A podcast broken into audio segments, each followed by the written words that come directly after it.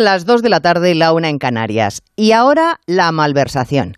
¿Qué es ese pequeño grano que le queda a los independentistas sediciosos para que aquel intento de golpe quede en nada? El Gobierno ha entregado a Esquerra la redacción de nuestras leyes para que las acomode a su beneficio para escarnio de todos los que contemplamos cómo querían partir Cataluña y por ende España en dos. La ministra portavoz le ha dicho esta mañana al SINA que menos mal que ya están ellos para reconducir lo que se hizo mal en 2017. Al parecer son ellos los que nos salvan haciendo leyes a medida y no las sentencias judiciales de los tribunales que aplican cabalmente la ley. Dicen las encuestas que buena parte de la feligresía socialista está como una pantera por el sometimiento al nacionalismo de un partido que lleva la E de España en sus siglas.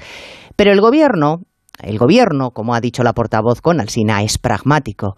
Mejor olvidar lo que pasó. Mejor, al menos para Sánchez.